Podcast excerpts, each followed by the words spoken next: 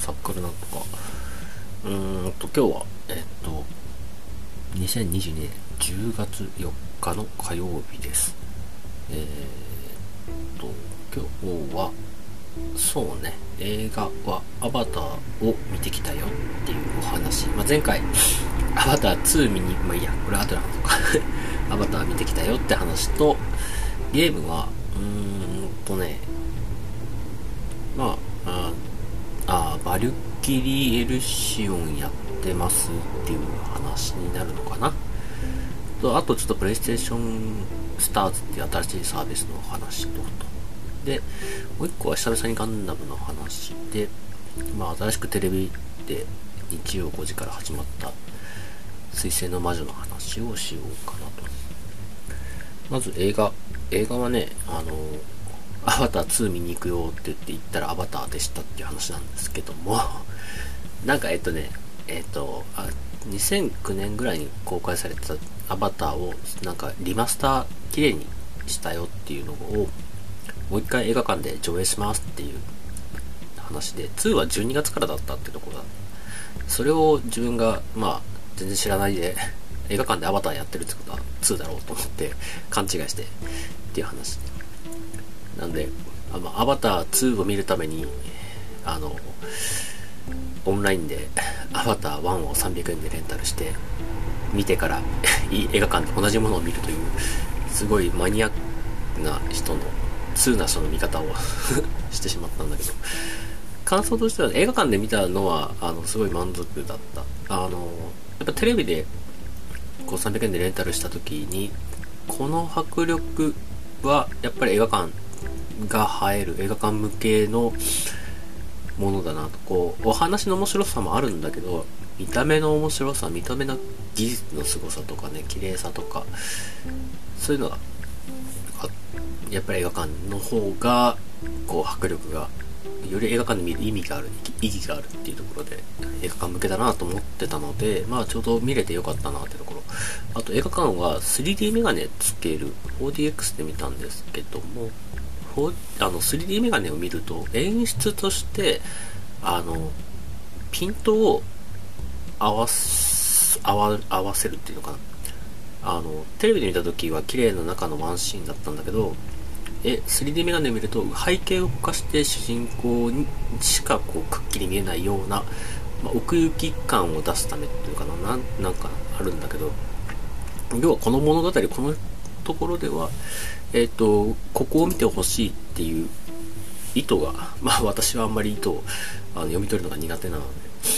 そういう風に演出してくれれば素直にあの理解できるから、あの、まあそういったものの表現、技法の一つも楽しめる。まあ前の日に見たばっかだからね、どんなシーンだったか、あのボケ、ぼやかしされてるところはどんな内容だったかっていうのははっきり覚えてるので、あと、まあ、逆にこう、あとね、そう、テレビ見ててやっぱ良かったなと思ったのが、3D メガネはやっぱり速いアクションのところは目が追いつかなくて、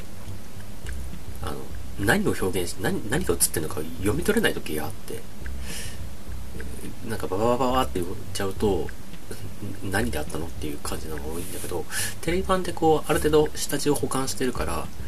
これが映ってるはずだっていうのが分かってるので、目で追いやすいっていうか何が起こってるかを理解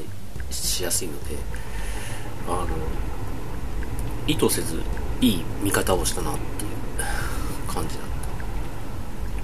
た。話はやっぱり当然なんだけど全く同じなのであのでも面白かったっていう感テレビ版が面白かったのですごい映画館で見てもあの満足高い内容だった。でまあ1時間2時間半ぐらいの作品なんだけど、終わったら、あの、アバター2の、まあちょっと5分10分だけ、あの、特別に、特別にお見せしますみたいな、スタップロールなどで流れてきて、ずっとこう、1時間、2時間半、アバター見て、アバターの世界に浸ってた直後に、2ってすごくリアルで綺麗な、あの、まあ、そこは海のシーンだったんだけどだろうな、まあ、海がリアルすぎて、アバターの、まあ、違う惑星、アバターの世界にしかいないクジラのようなものと、まあアバターの世界の人間の人うちらから言うと宇宙人。なんだけどまあ青い人ですがなんかうんなんかクリーチャーとか CG, CG っぽくないしあのなんだ地球外生命体っぽくないっていうか。ずっと今までこうまあ物語の後半なんか1時間半ぐらいはずっとそのアバターの世界の人たちの青い人たちのを主役として見ててあの人たちの気持ちで見てた後なのでその人たちがこう海でこう泳いでるとまあいるよねみたいな 感覚になってて。あの多分あれをいきなりアバター2見ようっつって冒頭であのシーン見られたらああいう世界がどっかにあるんだなみたいな外の世界なんだなっていう感じで見ちゃうと思うんだけど割とこうどっかの日本地球のどっかにあるよねっていうような感覚。どっかの地球のどっかのワンシーンなんだろうなっていう感覚で見ててああいかんかよくよく考えたらこんな生き物いねえやみたいな。こんなクジラっぽいクジラじゃないやついねえやみたいな。それぐらいなんかすごい自然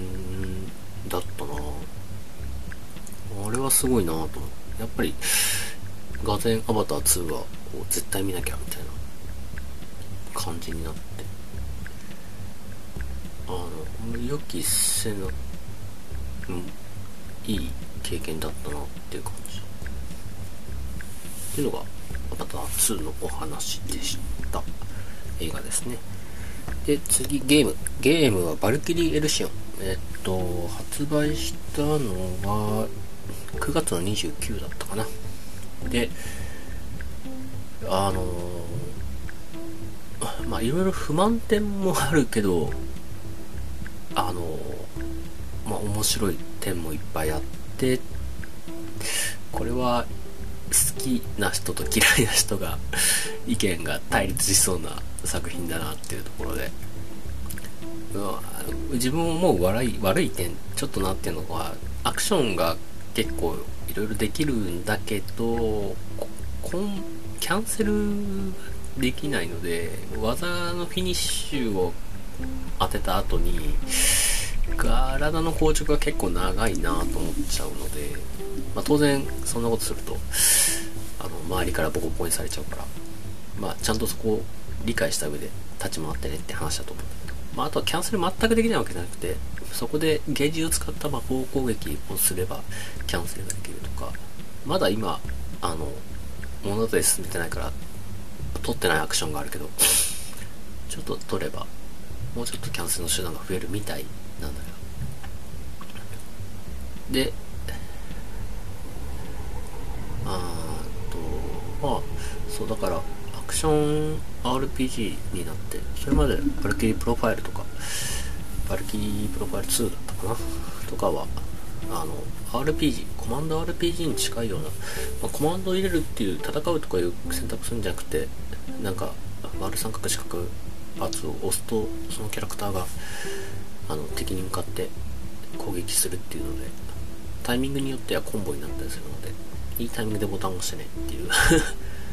あとボタンを押せる回数も決まってるからまあ何回押すかであのコンボの技の出し方が変わるんで12と31にはつながるけど3はつながらないから2と3の間に仲間に1回攻撃させてコンボを続ける状態にするとかそんなやつだったんだけど今回は、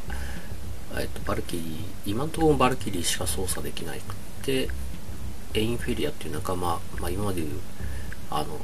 四角がバルキリー固定だったかな。で三角丸×のところに仲間エインフェリア入れてたんだけどそのエインフェリアたちは、まあ、操作はできなくて勝手に動いていくっていう感じか。あそれは前も同じか。前もエインフェリア全然出てこなくて戦闘にしか出てこなかった。で、まあ、ステージクリア型でえ、っと結構広いメインクエストだと結構広い。のでステージが大きく何個かに分かれてるんだけど結構広いマップの中をゴリゴリ歩いて。で途中サブクエスト見つけたらそのでっかいマップの中の一部分でサブクエストを実行すると、まあ、ちょ実行するっつってもあの1回帰あの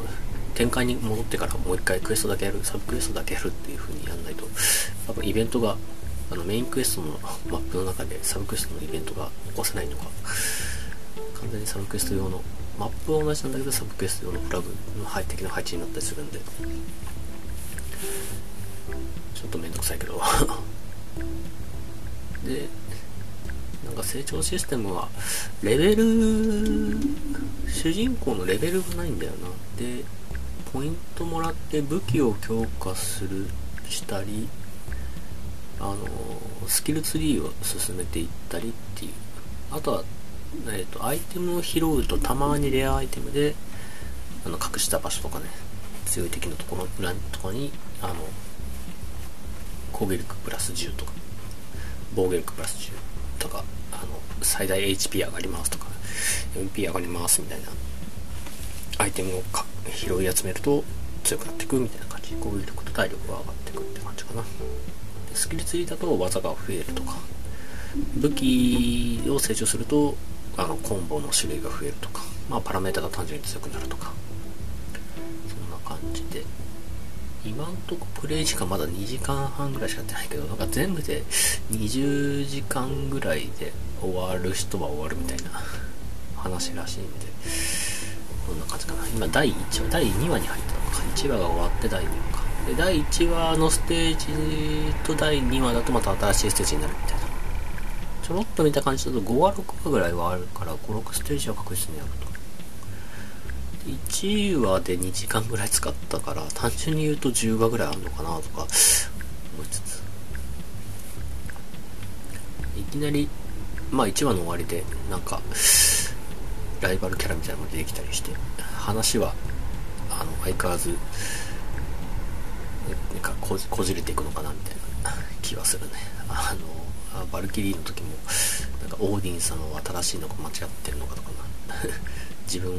は一体みたいなところがあったけど今回もちょっとそれっぽいところを感じるところもあって。話も面白そうなところはあるのでそこはちょっと期待して進めていきたいと。次に買うゲームの予定があの1ヶ月後の多分あれなんだな。スターオーシャンなんだよ1ヶ月はあるんでちょっとまだゼノブレード3がクリアできてないのでどっち先にやろうかなって感じ、まあ、どっちもオンライン要素はないしバルキリーが11月にアップデートがあるって言うから11月のアップデート待ってもいいかなと思ってゼノブレード終わらせようか。なとゼノブレードも多分なんかアップデートがそろそろ来そうな気がする。まあいいや。そんな贅沢な悩みでやってますね。でまあまあ、相変わらず毎週木曜は D ブロックギャラクティックをやってるって感じかな。はい。え、っと最後はガンダムか。ガンダムテレビアニメ「水星の魔女」が始まりました。この間第1話をちょっと見てちょっとというかまあ1話を見てあのプロローグと見てないしえっとなんかね小説かなもう見てないので、ちょっとそこら辺の物語の、まあ、世界観の保管ができてないんですが、あなんか、えっと、まあ、分かったのは、えっと、今までのガンダムシリーズとは全然違う、また新しい世界線なんだろうなと。まあ、あの、有志宇宙世紀とかの延長上じゃないし、なんかどっかと、まあ、他の外伝って外伝同士で繋がることはあんまないから、そうだろうと思うけど、どっかの世界ではないと。で、なんかいきなり一番びっくりしたのは、まあ倫理観っていうか、なんか、あの、まあ同性婚が認められてるっていうか、割と、あの、当たり前の世界ですみたいな感じで、いきなり1話の最後に、あの、主人公の女の子とヒロインの女の子が婚約するという そういうお話だった。あなんかまあ、あの、うん、別にそこに対してはどうこう言うのはないし、あの、オルフェンズがね、そんな感じ、最後オルフェンズ、そんなんだったんで、あ、最後だけじゃないか、途中もそうか。割とこう、同性同士のカップルが多かったようなイメージもあるから。まあ、最近はそういうもんだよねっていう気はする。あの、古典ラジオ聞いてると、過去の過去というか、まあ、割とこの同性婚を意味嫌うようになった背景のお話とかあのそもそもその背景始まる前はあの割と、まあ、フランクだったっていうお話もあったりして。が、うん、別になんか、うん、そんなもんなんだろうなとは思うところもある。はい。でまあガンダムなんで気になるロボット。モビルスーツ。ガンダム。エアリアルの話。いきなり大技大技なのか分かんないけど見せてもらって。あのよくプラモデルの方で見てたんだろう盾かっこいい盾持ってんなと思ったけどテレビアニメの方であんまり盾持ってなくて盾まあ後から追加されるんだろうなと思ったら最後の方に出てきて。で全然そんなイメージなかったとびっくりしたのが体のこう走行を部分部分に あのパンネルみたいにパージしてぐるんぐるんと操って一箇所に集まると縦になると、まあ、縦を分解して体に身につけていたっていうのにびっくりしたってことかな。今まで他のモビルスーツそんなやついたっけ？って思って。あのブルゼータの盾は最初から盾として腕にくっついてるとか、まあ、体にくっついてるっていうのはあったけど分解して体についてるっていうのはなかったんじゃないかな。初めて見たなって感じ。でまあ盾自体パーツ一個一個が、まあ、どういう理由かわかんないけどファンネルみたいに自由に操れるようになってるんであのまあ盾になるしまあなんか全部のパーツなのかビーム打てるみたいなんでファンネルみたいにビーム打てるしみたいなそれは強いわっていう。1話でいきなりファンネルぶん回すって。っていうもうそれあのゼータとかキベレイのもうラスボスクラスのことや1話で主人公がやるっていうのはずりーなとは思うけど。敵はそんなことできないっぽかったしね。模擬戦っていう形だったけど。面白かったな模擬戦なんだけど結構、まあ、殺しはしないけどぶった切るというか頭の角を折った人が勝ちだっていう勝負で腕とか足とかぶっちぎって。いやーそれはやりすぎじゃねえって思うけど。最初から頭角一本バチンって切っちゃえばいいのに。動けなくしてからっていうのはまあ難しいのかね。わかんないけど。ややっていきそうな気がしたけど。なんか、まあ、そんな感じで。話の流れなんとなく分かるような気もするしまだまだこう含んでるところがいっぱいあるしガンダムといえば主人公何かしら闇抱えてるっていうかなんか裏重い過去あるのが定番っていうイメージあるからあの1話を見た感じだと見えなかったけど多分どっかにあれ出てくるんだろうなっていうところもあるし、見えないところが逆に不安というかね。あ面白いなって感想なのであの皆さんはずっと見ていきたいしあのまだテレビで見るとね一テレビ CM があってガンダムの CM って結構あのガンプラの CM とかやってくれる。他の番組だと見れない CM がやってくれるんでまだね後半になってくると同じ CM ばっかりで見飽きるけど今ばっかりは楽しい。じゃあ。はこのぐらいで。